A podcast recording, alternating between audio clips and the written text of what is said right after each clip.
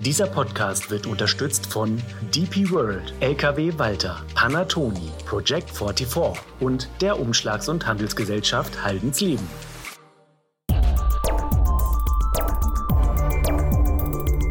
DVZ, der Podcast.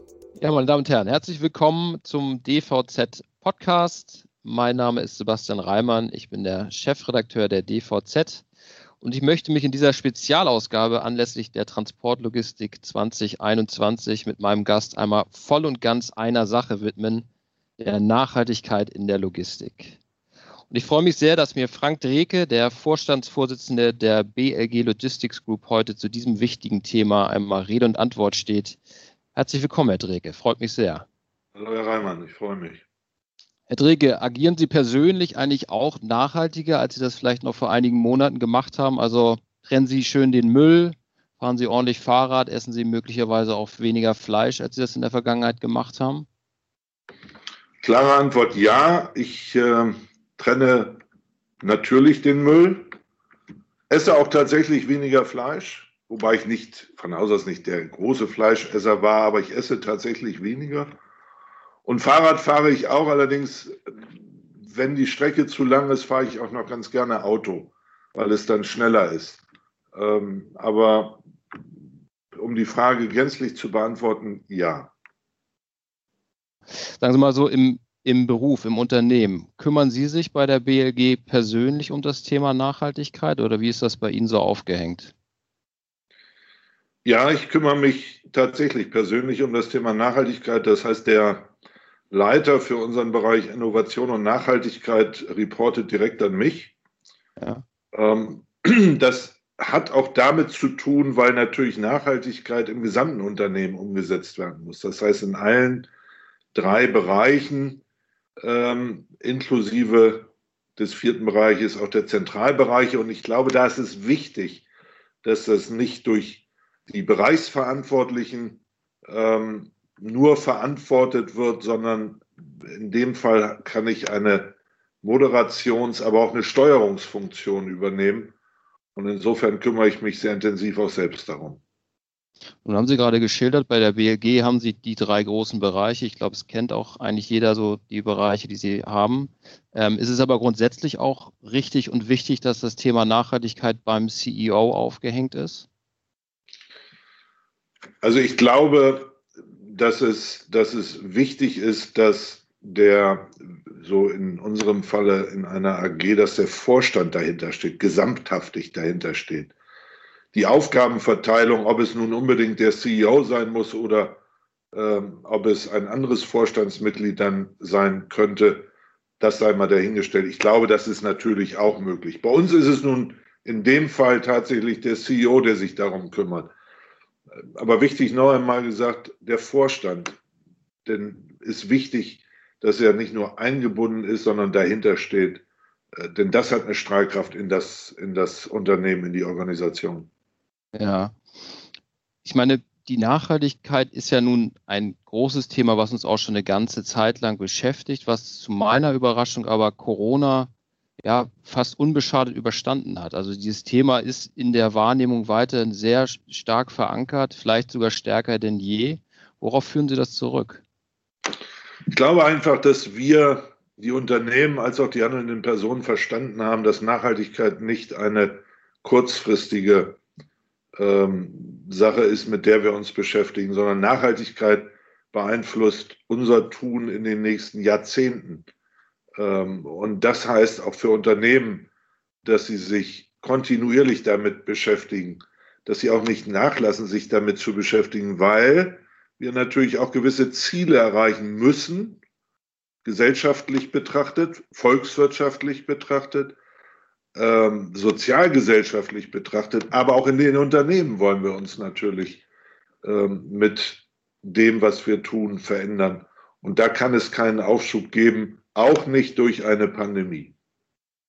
Wie ist das denn eigentlich von der Kundenseite? Wird das mittlerweile gefordert, dass man nachhaltig agiert? Und ist das dann vor allen Dingen dieser, dieser Klimaschutzaspekt, der da herausgestellt wird? Absolut. Ich glaube, dass ähm, gerade wir als Logistikunternehmen ohne eine Nachhaltigkeitspolitik nicht mehr in der Zukunft äh, agieren könnten. Die einen machen es schon sehr intensiv, die anderen so wie wir, die anderen vielleicht noch, es gibt auch äh, Unternehmen, die es vielleicht noch nicht in der, in der Stärke, in der Intensität machen, aber unsere Kunden erwarten das von uns und unsere Kunden heißt wirklich in, in allen Bereichen. Der Austausch mit unseren Kunden, gerade in dieser Beziehung, ist sehr intensiv. Man erkennt es auch daran, dass in den Ausschreibungen, die wir kriegen, ähm, dass das Thema Nachhaltigkeit, CO2-Ausstoß, CO2-Politik, ähm, die Ausrichtung des eigenen Unternehmens auf, auf Nachhaltigkeit sehr stark nachgefragt wird und auch gewisse Voraussetzungen dafür vorhanden sein müssen, um überhaupt dann an den Ausschreibungen teilnehmen zu können. Ist das eine Sache, die mittlerweile von den Großkonzernen gefordert wird oder zieht sich das auch schon in den Mittelstand hinein? Nein, sowohl als auch. Sowohl die Großkonzerne erwarten das, fordern das, als auch der, der Mittelstand immer mehr. Insofern können wir sagen, dass es, äh, ja, dass es sich mittlerweile als, äh, als Standard ergeben hat, dass das Thema Nachhaltigkeit in allen Geschäftsbeziehungen eine, eine große Rolle spielt. Ich meine, die Logistik ist ja nun ohnehin so eine, so eine Querschnittsfunktion. Man kann da als Enabler auch, wie es immer so schön heißt, dann auch auftreten. Aber wo liegen da so die Herausforderungen, um dann wirklich die Nachhaltigkeit in diesen Lieferketten auch messen zu können, darstellen zu können und natürlich dann auch die Emissionen senken zu können? Gut, die Herausforderung ist natürlich A, in der Wahl des Verkehrsträgers ganz banal. Ein, ein, eine Bahn, ein Bahntransport ist vom CO2-Ausstoß sicherlich anders zu bewerten als ein Lkw-Transport. Ähm, ein Schiffstransport ist anders zu werten als ein Bahntransport. Aber all diese Dinge, gerade in den Lieferketten und in der Zusammensetzung der Lieferketten, spielen eine nicht ganz unerhebliche Rolle nachher in der Betrachtung des, des, der gesamten Nachhaltigkeit. Ich glaube, dass die, dass die Messung A pro Verkehrsträger erfolgen muss, ähm, wenn wir mal über den reinen Transport sprechen. Aber nicht nur das ist ausschlaggebend, sondern wir transportieren ja nicht nur als Logistiker, sondern wir schlagen ja auch Güter um. Wir lagern Güter, wir kommissionieren Güter. Und all dort sind ähm, Anlagen eingebunden, die einen großen Teil dann zur Gesamtnachhaltigkeit des, des Logistikprozesses darstellen. Ich sage mal, allein die Beispiel bei, bei Anlagen, bei Distributionszentren, welche, äh, welche Lichtquellen nutzt man? Nutzt man überall LED? Nutzt man ähm, bei Flurförderfahrzeugen elektrische Flurförderfahrzeuge oder zum Teil schon Wasserstoffflurförderfahrzeuge? Ähm, nutzt man äh, Regenwasser in den Anlagen, um ich sag mal, das ganz banale ähm, Toilettenspülungen damit zu füttern. Äh, Photovoltaikanlagen zur Stromerzeugung spielen eine wesentliche Rolle. All das spielt ineinander. Und das macht am Ende des Tages den Nachhalt, das nachhaltige Logistikunternehmen aus. Sie haben sich jetzt ja für die BLG Logistics Group selbst auch ambitionierte Ziele gesetzt. Sie haben sich das Ziel gesetzt, die Emissionen bis 2030 im Unternehmen um 30 Prozent zu reduzieren und um 15 Prozent außerhalb des Unternehmens. Was bedeutet das konkret? Ja, wir gehen an sich einen Schritt weiter. Wir wollen bis 2030 klimaneutral sein. Mhm. Wir sagen, intern schaffen wir es selbst noch einmal, die, den CO2-Ausstoß um 30 Prozent zu reduzieren. Mhm. Das heißt, den restlichen, die restliche Neutralisierung des CO2-Ausstoßes werden wir mit Projekten machen. Mhm. Sei es grünen Strom einkaufen, sei es Klimaschutzprojekte in äh, Südamerika, Mittelamerika. Egal jetzt, wo das möglich ist, das untersuchen wir sehr stark. Wir sind ja ähm, das, oder wir lassen das ganze Jahr anerkennen und immer wieder überprüfen über die Science-Based Target Initiative, eine internationale Organisation. Und das ist ganz wichtig, das möchte ich auch nochmal hervorheben. das ist für uns und für Logistikunternehmen grundsätzlich wichtig, also sich für jedes Unternehmen, das auch überprüfen zu lassen, damit man nicht vom Pfad abkommt. Wir sind das erste Logistikunternehmen überhaupt, was dieses macht, weil wir sagen, 2030 ist auch ein kurzer Zeitraum. Andere sagen 2040 oder die Bundesregierung sagt 2050. Das sind auch die Klimaschutzziele ja des Pariser Abkommens. Ja, wir sagen aber 2030. Und 2030 heißt dann tatsächlich auch 2030 in allen Belangen. Und die 30 Prozent, die wir selber schaffen, das sind Dinge wie ähm, Beleuchtung, CO2-Ausstoß durch Beleuchtung, CO2-Ausstoß durch, durch Einsatz von Flurförderfahrzeugen, CO2-Ausstoß durch Einsatz von, wir haben ja auch eine große Lkw-Flotte, die übrigens natürlich alle Euro 6 Normen haben, aber auch da die Entwicklung weiterzumachen. Wir sprechen über den Einsatz von Photovoltaik, wo wir gerade große Center planen mit riesen, mit wirklich riesenhaften großen Photovoltaikanlagen. All damit, mit diesen einzelnen Schritten schaffen wir die 30 Prozent, die wir selber vorhaben. Und wir helfen unseren Dienstleistern auch durch den Einsatz verschiedener, gerade geschilderter Maßnahmen nochmal selbst auch ihren CO2-Ausstoß um 15 Prozent zu senken. Aber das scheint ja schon eine große Herausforderung zu sein, oder? Also gerade, dass, äh, dass es in, in anderen Teilen der Lieferkette dann auch die Emissionen reduziert werden. 15 Prozent kann man jetzt sagen, das ist eher wenig. Ja, das sind 15 Prozent, wo wir anderen behilflich sind. Ja. Ich finde, das, das ist immer so, wenn ich anderen behilflich bin, dann ist es nicht A, auf der einen Seite meine gänzlich alleinige Verantwortung, weil der, der Dienstleister soll dann ja auch noch etwas machen. Aber 15 Prozent heißt in der Kette, in der er mittätig ist, dass wir ihn unterstützen. Insofern muss er sich noch auf 85 Prozent konzentrieren, wenn er klimaneutral werden will und nicht mehr auf das Ganze. Und da ist 15 Prozent schon sehr ambitioniert. Ähm, und im internen Bereich, ja, das fängt auch bei ganz kleinen Dingen an, wie die Umstellung oder die Anpassung des eigenen Flottenfuhrparks, den wir Geschäftsfahrzeuge, wo wir ähm, auf Hybrid- oder Elektrofahrzeuge umstellen, ähm, um das attraktiver dann auch in, im CO2-Ausstoß darzustellen. Wir haben zum Beispiel in den letzten ähm, zwölf Monaten all 41 Prozent unserer zugelassenen Firmenfahrzeuge sind Hybrid- bzw. Elektrofahrzeuge. Das ist ja ein sehr hoher Prozentsatz mal im Vergleich zu den Zulassungen, die wir normalerweise im Markt haben. Aber das zeigt, dass wir auch eine überzeugende interne Politik haben. Sie haben das jetzt ja mit dieser, ähm, dieser Initiative gemacht, in der, ja auch Umweltschutzorganisationen stehen, was ja sicherlich dann auch ein Qualitätsmerkmal ist. Wie muss man sich dann sowas vorstellen? Wird dann da um jedes, um jede Tonne CO2, um jedes Kilogramm ge, gerungen oder, oder wie, wie läuft sowas dann ab? Nein, gerungen ist vielleicht der falsche Ausdruck, aber es wird schon sehr genau weil sonst bräuchte, bräuchten wir es nicht mit dieser Initiative machen. Es muss alles messbar und nachvollziehbar sein. Mhm. Und all das, was Sie an CO2-Ausstoß haben, wird ja nicht Pi mal Daumen angeguckt, sondern es ist tatsächlich messbar und nachvollziehbar. Und da hilft uns diese Initiative auf der einen Seite, dass wir das immer wieder im Auge behalten und auf der anderen Seite guckt sie selbst am Ende des Jahres immer drauf, wie viel habt ihr denn eigentlich eingespart? Also das ist alles sehr gut und sehr nachvollziehbar. Ich sag mal, auf die letzte Kommastelle kommt es am Ende des Tages dann auch nicht an. Ähm, wobei bei Science-Based Target, eben weil auch viele Umweltverbände nationaler und internationaler Art dahinter stehen, ist auch zum Teil die letzte Kommastelle für die, für die ähm, Protagonisten schon sehr, sehr wichtig.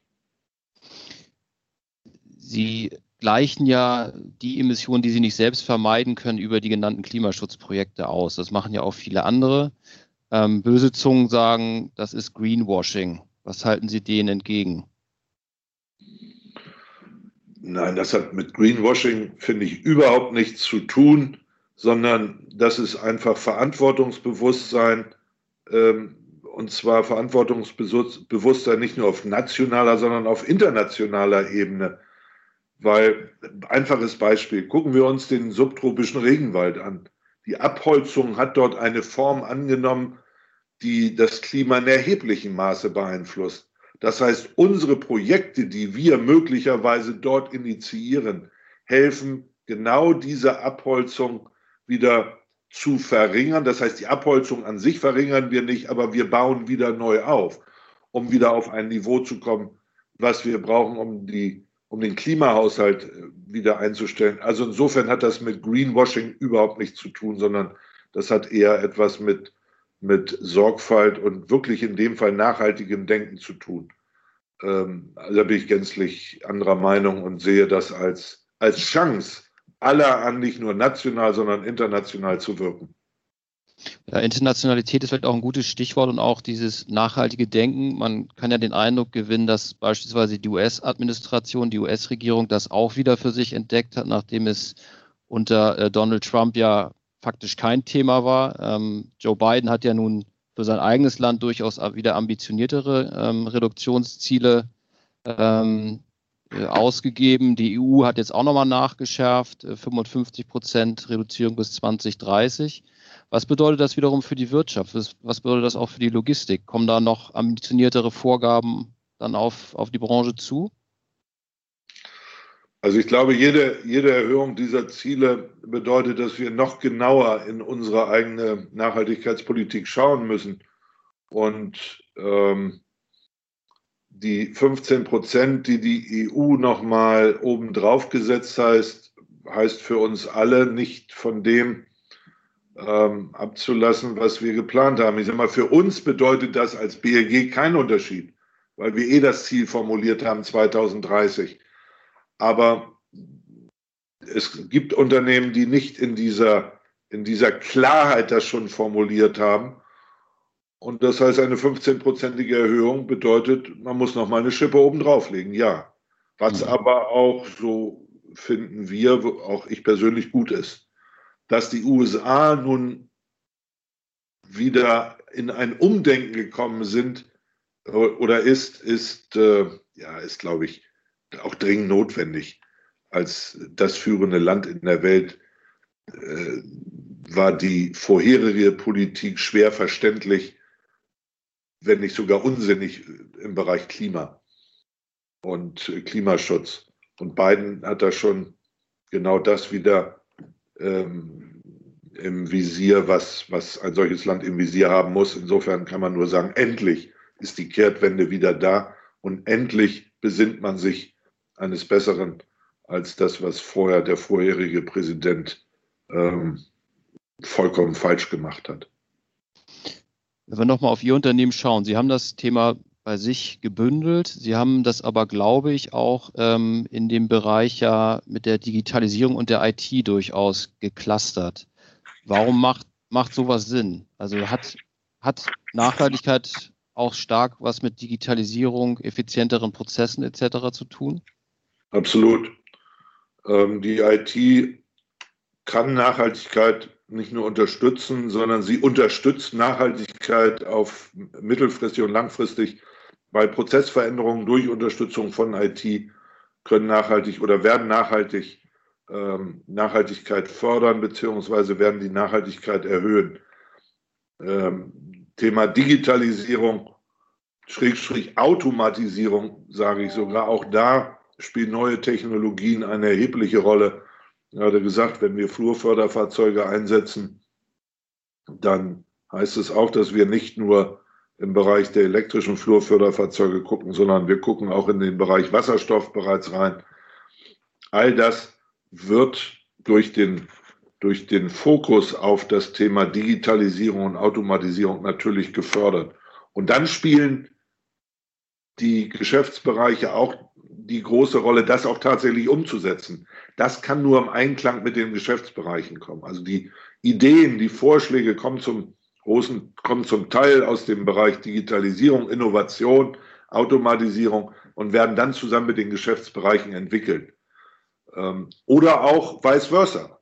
Geschäftsbereiche sagen, Mensch, wir haben gesehen, wir haben gehört, wir haben uns was angeguckt. Könnt ihr das nicht mal untersuchen? Ist das im Bereich Prozessoptimierung, ist das im Bereich Nachhaltigkeit ein Vorteil für uns? Und so ist das Zusammenspiel der Kräfte, dass jeder Bereich, jeder Geschäftsbereich die Chance hat, darauf zurückzugreifen. Und deswegen haben wir es eben übergeordnet, damit jeder die Chance hat, äh, in gleichem Maße darauf zurückzugreifen, auch in gleichem Maße die, das Augenmerk dieser, dieses Bereiches zu kriegen, den Fokus tatsächlich zu kriegen. Sie haben Automatisierung angesprochen, das ist ja auch ein Thema im Lager. So, und, und ich glaube, Sie planen ja auch einige neue Lagerstandorte, die dann auch ziemlich automatisiert ähm, äh, operiert werden und, und gef geführt werden. Wie kriegt man das eigentlich mit dem Thema, also Corporate Social Responsibility innerhalb der Nachhaltigkeit zusammen? Das hat ja auch mal eine soziale Komponente. Jetzt kann man ganz einfach platt sagen, naja, automatisiertes Lager, da hat man dann weniger Jobs beispielsweise. Wie passt das dann trotzdem alles zusammen? Also ich glaube, das ist das Zusammenspiel der Kräfte. Ich meine, dass wir, dass wir im Zeitalter der, der industriellen Revolution, in der wir ja wieder sind und schon lange befinden, der vierten mittlerweile, das Zusammenspiel der Kräfte beachten und auch beachten wollen, ist, glaube ich, klar. Das muss man nicht immer wieder betonen. Aber ich gebe Ihnen ein Beispiel. Wir haben ja das große neue Distributionscenter für Puma in Geiselwind eingerichtet und geplant. Wir haben es nicht nur eingerichtet, wir haben es geplant mit, ähm, mit unserem Kunden. Und da ist das Zusammenspiel, sprich Technik, Automatisierung, ähm, ich sage mal allein 22 Kilometer Fördertechnik, was gut ist, weil sonst müsste das möglicherweise zu Fuß oder händisch erlauf, äh, gemacht werden. Mhm. Das hilft denjenigen, die dort tätig sind dann wieder in Einklang gebracht mit den Packstationen, die wir haben, äh, wo wir die Menschen, die die Pakete packen, die das Kommissionieren machen, tatsächlich im Einklang mit der Technik das verträglicher machen können, ähm, indem sie nicht lange Wege gehen müssen, sondern sich auf das fokussieren, was eigentlich ihre Tätigkeit auch sein soll, sein soll nämlich das Kommissionieren der Ware um es dann schnell herauszuschicken. Das beachten wir sehr stark. Das Ganze äh, haben wir zum Beispiel auch bei Engelbert Strauß in Schlüchtern, diese neue CI Factory, wo wir auch die Wegstrecken einfach durch Fördertechnik überbrücken und wo die Ware zu dem Menschen kommt, der zu dem Kollegen oder zu der Kollegin kommt, die das Ganze packt. Mhm. Also das ist sehr verträglich aufgebaut. Und das ist auch prozessoptimiert aufgebaut, sodass wir das Ganze nachhaltig steuern können. Dort haben wir nur ausschließlich Elektroflurförderfahrzeuge im Einsatz, wenn wir sie dann tatsächlich brauchen, außerhalb noch der Fördertechnik, denn das meiste geht wirklich über die Förderbänder. Zum Abschluss vielleicht nochmal eine Frage. Ich meine, Sie sind ja der Nachhaltigkeit verpflichtet, sind aber als Unternehmenslenker ja auch Ihren Anteilseignern äh, verpflichtet. Sie müssen Geld verdienen. Nun hat die BLG wie viele andere Unternehmen durchaus unter der Corona-Pandemie ja auch gelitten. Die haben ja die Zahlen auch vor kurzem erst vorgelegt. Ähm, kommt man da nochmal ins Grübeln, ob das, ob diese Nachhaltigkeit wirklich finanzierbar ist, ob man sich das überhaupt leisten kann, in Anführungsstrichen? Klare, klare Aussage, nein, da kommt man nicht ins Grübeln, weil die Nachhaltigkeit und unsere Nachhaltigkeitspolitik ist strategisch für die nächsten Jahre, für die nächsten Jahrzehnte elementar und für uns ein wesentlicher Punkt, auch weiterhin ähm, den erfolgreichen Weg weiterzugehen, den wir, ich nehme jetzt mal das Pandemiejahr 2020 so ein bisschen außen vor, den wir schon vorgegangen sind. Also insofern kommen wir da überhaupt nicht ins Grübeln. Wir gehen auch davon aus, dass die Pandemie zwar uns noch ein wenig begleiten wird, ja auch in diesem Jahr, das sehen wir alle, aber wir sehen auch, dass wir in der Kundenbindung aufgrund der, des Nicht-Abweichens von dieser Strategie eher in den letzten 12, 18 Monaten profitiert haben. Und das sehen wir auch jetzt schon wieder in den Ergebnissen im ersten Halbjahr, äh, im ersten äh, Vierteljahr des Jahres 2021, trotz der Pandemie, haben wir schon wieder positive Zahlen geschrieben. Und ich will das nicht gänzlich auf die Nachhaltigkeit beziehen, weil da spielt natürlich Volumen eine Rolle und Weltwirtschaft spielt eine Rolle. Aber die Projekte, die wir umgesetzt haben und die wir äh, letztes Jahr äh, eingeführt haben, zeigen, und da waren viele nachhaltige Projekte dabei, äh, zeigen, dass es der richtige Weg war. Also kein Zweifel an unserer Nachhaltigkeitspolitik.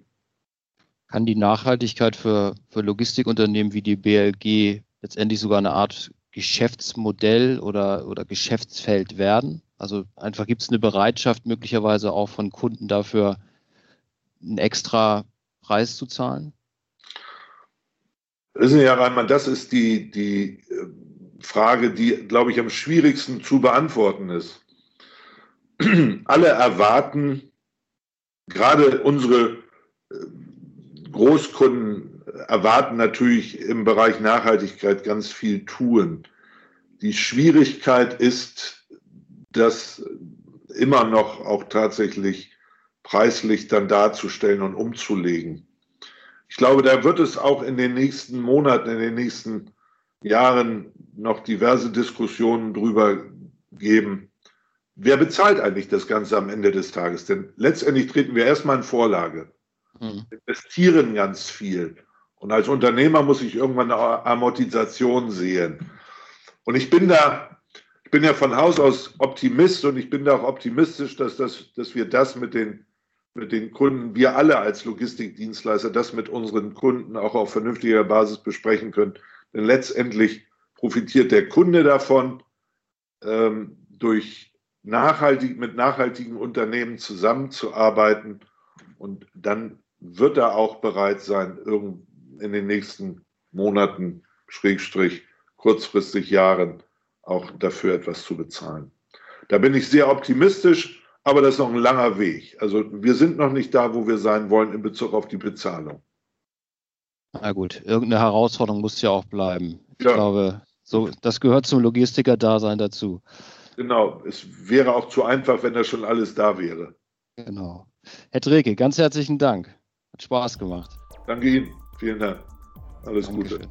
Gute. Auch. Dieser Podcast wurde unterstützt von DP World, LKW Walter, Panatoni, Project 44 und der Umschlags- und Handelsgesellschaft Haldensleben.